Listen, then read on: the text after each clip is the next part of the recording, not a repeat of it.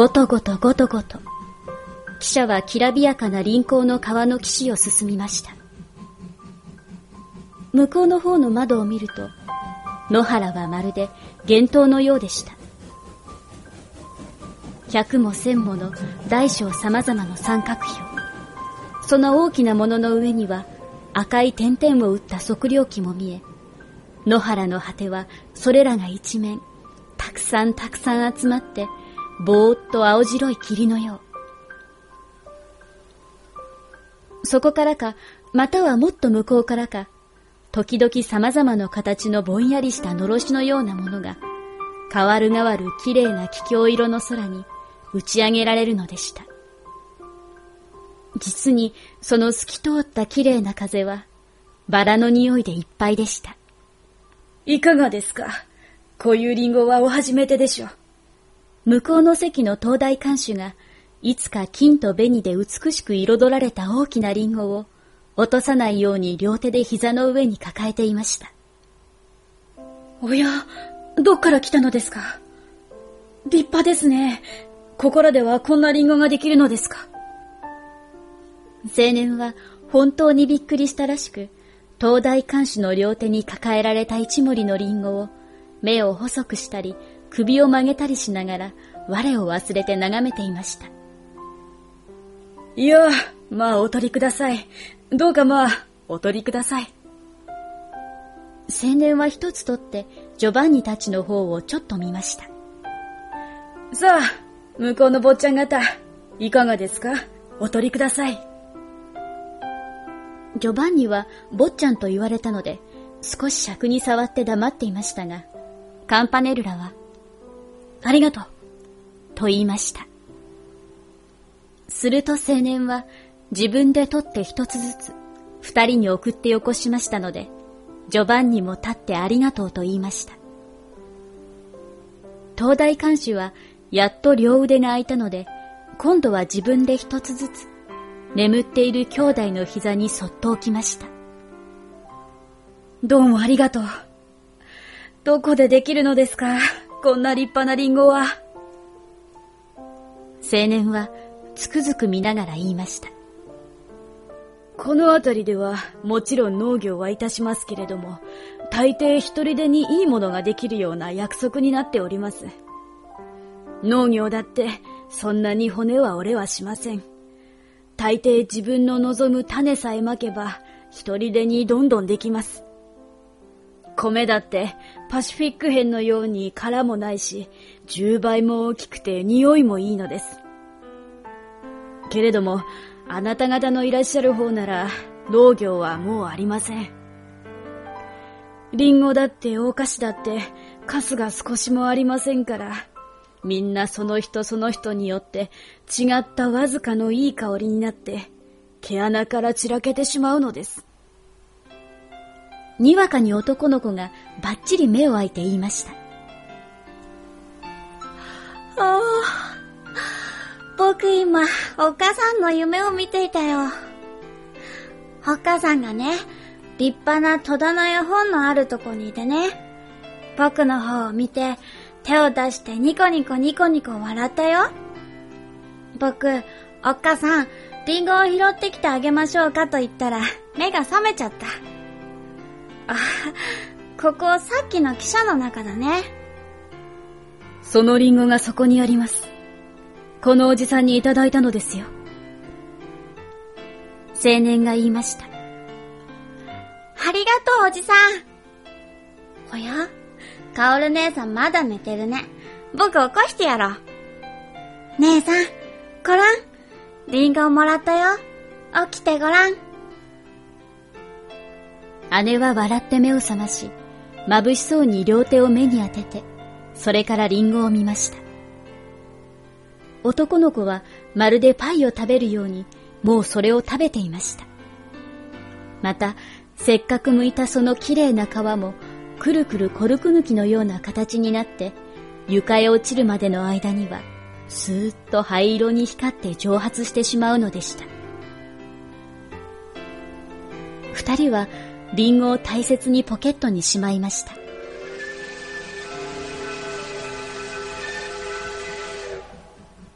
川下の向こう岸に青く茂った大きな林が見え、その枝には熟して真っ赤に光る丸い実がいっぱい。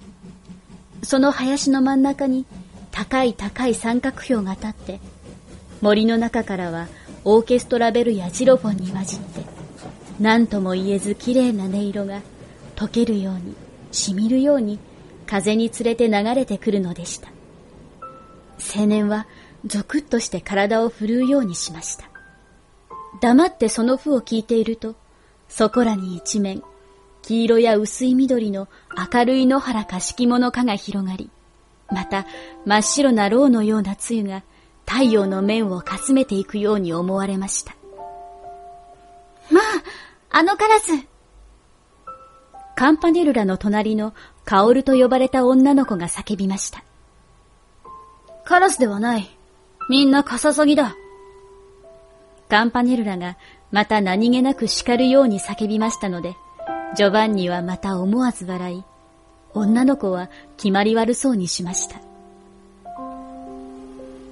まったく、河原の青白い明かりの上に黒い鳥がたくさんたくさんいっぱい列になって止まって、じっと川の尾行を受けているのでした。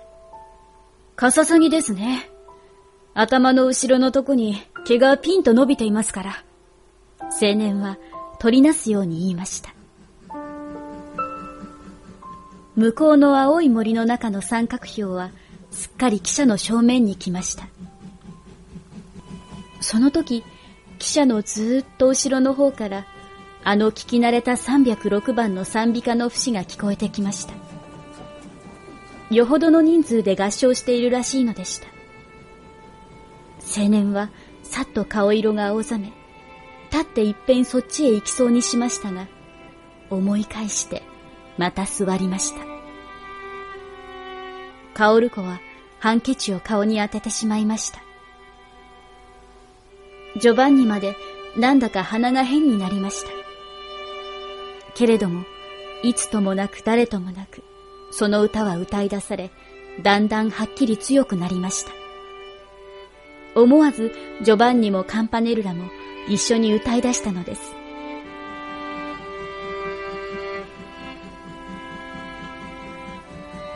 そして、青い欄干の森が見えない山の川の向こうにさめざめと光りながら、だんだん後ろの方へ行ってしまい、そこから流れてくる怪しい楽器の音も、もう汽車の響きや風の音にすり減らされて、ずーっとかすかになりました。あ、クジャクがいるよ。あ、クジャクがいるよ。あの森、ライラの宿でしょ。私きっと、あの森の中に、昔の大きなオーケストラの人たちが集まっていらっしゃると思うわ。周りには、青いクジャク屋なんか、たくさんいると思うわ。女の子が答えました。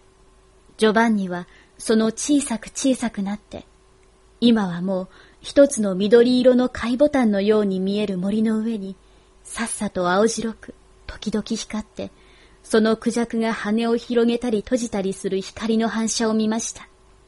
そうだ、クジャクの声だってさっき聞こえた。カンパネルラが女の子に言いました。ええ、三十匹くらいは確かにいたわ。女の子が答えました。ジョバンニは、にわかに何とも言えず悲しい気がして、思わず、カンパネルラ、ここから跳ね降りて遊んでいこうよ。と怖い顔をして言おうとしたくらいでした。ところがその時、ジョバンニは川下の遠くの方に不思議なものを見ました。それは確かに何か黒いツルツルした細長いもので、あの見えない山の川の水の上に飛び出して、ちょっと弓のような形に進んで、また水の中に隠れたようでした。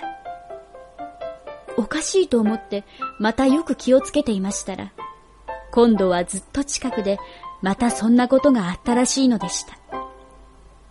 そのうち、もうあっちでもこっちでも、その黒いツルツルした変なものが水から飛び出して、丸く飛んで、また頭から水へくぐるのがたくさん見えてきました。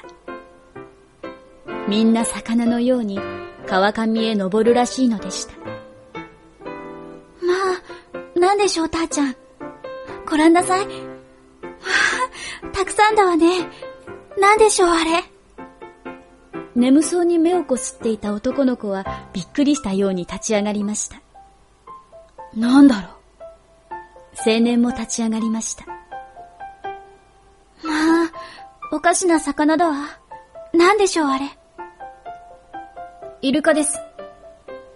カンパネルラがそっちを見ながら答えました。イルカだなんて、私初めてだわ。けど、ここ海じゃないんでしょ？イルカは海にいると決まっていない。あの不思議な低い声がまたどこからかしました。本当にそのイルカの形のおかしいことは、二つのヒレをちょうど両手を下げて不動の姿勢をとったような風にして水の中から飛び出してきて、うやうやしく頭を下にして不動の姿勢のまままた水の中へくぐっていくのでした。見えない山の川の水も、その時はゆらゆらと青い炎のように波を上げるのでした。イルカ、お魚でしょうか？女の子がカンパネルラに話しかけました。男の子はぐったり疲れたように席にもたれて眠っていました。イルカ、魚じゃありません。クジラと同じような毛玉です。カンパネルラが答えました。あなた、クジラ見たことあって？僕あります。クジラ、頭と黒い尻尾だけ見えます。潮を吹くと、ちょうど本にあるようになります。クジラなら大きいわね。クジラ大きいです。子供だってイルカぐらいあります。そうよ。あたしアラビアンナイトで見たわ。姉は細い銀色の指輪をいじりながら面白そうに話していました。カンパネルラ、僕もう行っちまうぞ。僕なんか、クジラだって見たことないや。ジョバンニはまるでたまらないほどイライラしながら、それでも固く唇を噛んでこらえて窓の外を見ていました。その窓の外には、イルカの形ももう見えなくなって、川は二つに分かれました。その真っ暗な島の真ん中に、高い高い櫓が一つ組まれて、その上に一人のゆるい服を着て赤い帽子をかぶった男が立っていました。そして、両手に赤と青の旗を持って空を見上げて信号しているのでした。ジョバンニが見ている間その人はしきりに赤い旗を振っていましたが、にわかに赤旗を下ろして後ろに隠すようにし、青い旗を高く高く上げて、まるでオーケストラの指揮者のように激しく振りました。すると、空中にザーッと雨のような音がして、何か真っ暗なものが、幾塊も幾塊も、鉄砲玉のように川の向こうの方へ飛んでいくのでした。ジョバンニは思わず窓から体を半分出してそっちを見上げました。美しい美しい気境色のガランとした空の下を、実に何万という小さな鳥どもが、幾組も幾組も、めいめいせわしくせわしく泣いて通っていくのでした。鳥が飛んでいくな。ジョバンニが窓の外で言いました。ドラ、カンパネルラも空を見ました。その時、あの櫓の上のゆるい服の男は、にわかに赤い旗を上げて狂気のように振り動かしました。すると、ピタッと鳥の群れは通らなくなり、それと同時に、ピシャーンという潰れたような音が川下の方で起こって、それからしばらくシーンとしました。と思ったら、あの赤棒の信号種が、また青い旗を振って叫んでいたのです。今こそ渡れ渡り鳥今こそ渡れ渡り鳥その声も、はっきり聞こえました。それと一緒に、またイクマンという鳥の群れが空をまっすぐにかけたのです。二人の顔を出している真ん中の窓から、あの女の子が顔を出して、美しい方を輝かせながら空を仰ぎました。ああ、この鳥たくさんですわね。あらまあ、空の綺麗なこと。女の子はジョバンニに話しかけました。けれどもジョバンニは生意気な嫌だいと思いながら黙って口を結んで空を見上げていました。女の子は小さくほっと息をして黙って席へ戻りました。カンパネルラが気の毒そうに窓から顔を引っ込めて地図を見ていました。あの人、鳥へ教えているんでしょうか？女の子がそっとカンパネルラに尋ねました。ワトリドリへ信号してるんです。きっと、どこからかのろしが上がるためでしょう。カンパネルラが少しおぼつかなそうに答えました。そして、車の中はシーンとなりました。ジョバンニはもう頭を引っ込めたかったのですけれども、明るいとこへ顔を出すのが辛かったので、黙ってこらえて、そのまま立って口笛を吹いていました。どうして僕はこんなに悲しいのだろう？僕は、もっと心持ちをきれいに大きく持たなければいけない。あそこの川の岸のずっと向こうに、まるで煙のような小さな青い日が見える。あれは本当に静かで冷たい。僕はあれを見て、心持ちを沈めるんだ。ジョバンニは、ほてって痛い頭を両手で押さえるようにして、そっちの方を見ました。ああ、本当にどこまでもどこまでも、僕と一緒に行く人はないだろうか。カンパネルラだって、あんな女の子と面白そうに話しているし。僕は、本当に、辛いな。ジョバンニの目は、また涙でいっぱいになり、天の川もまるで遠くへ行ったように、ぼんやり白く見えるだけでした。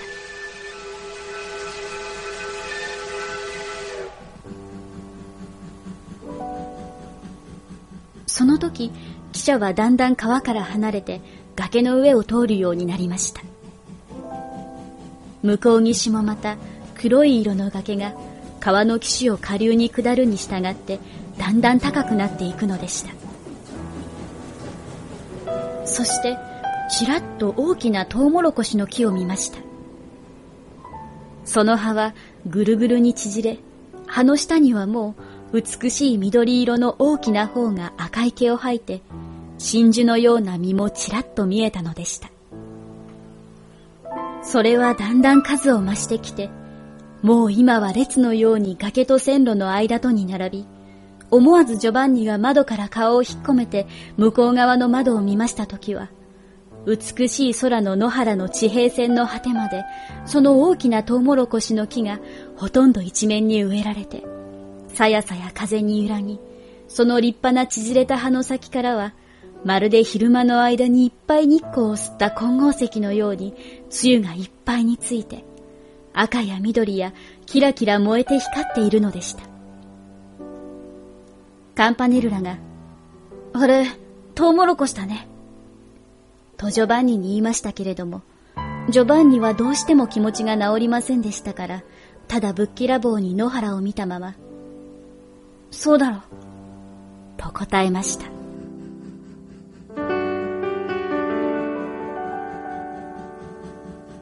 その時記者は、だんだん静かになって、いくつかのシグナルと点鉄機の明かりを過ぎ、小さな停車場に止まりました。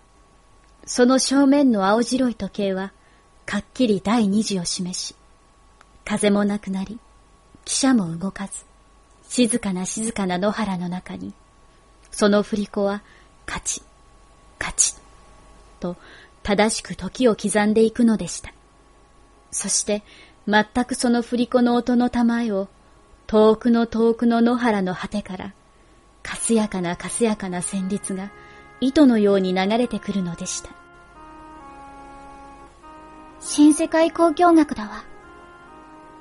向こうの席の姉が、独り言のようにこっちを見ながらそっと言いました。全くもう車の中では、あの黒服の竹高い青年も、誰もみんな優しい夢を見ているのでした。こんな静かないいとこで、僕はどうしてもっと愉快になれないだろう。どうしてこんなに一人寂しいのだろう。けれども、カンパネルラなんかあんまりひどい。僕と一緒に汽車に乗っていながら、まるであんな女の子とばかり話しているんだもの。僕は、本当に辛い。ジョバンニは、また手で顔を半分隠すようにして、向こうの窓の外を見つめていました。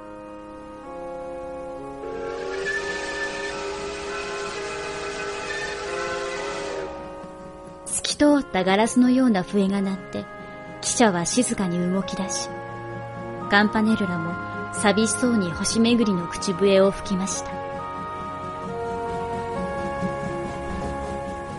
ええええ、もうこの辺はひどい高原ですから。後ろの方で誰か年寄りらしい人の今目が覚めたという風でハキハキ話している声がしました。トウモロコシだって棒で二尺も穴を開けておいてそこへ巻かないと生えないんです。そうですか。川まではよほどありましょうかね。ええええ。川までは二千弱から六千弱あります。もうまるでひどい峡谷になっているんです。そうそう。ここはコロラドの高原じゃなかったろうか。ジョバンニは思わずそう思いました。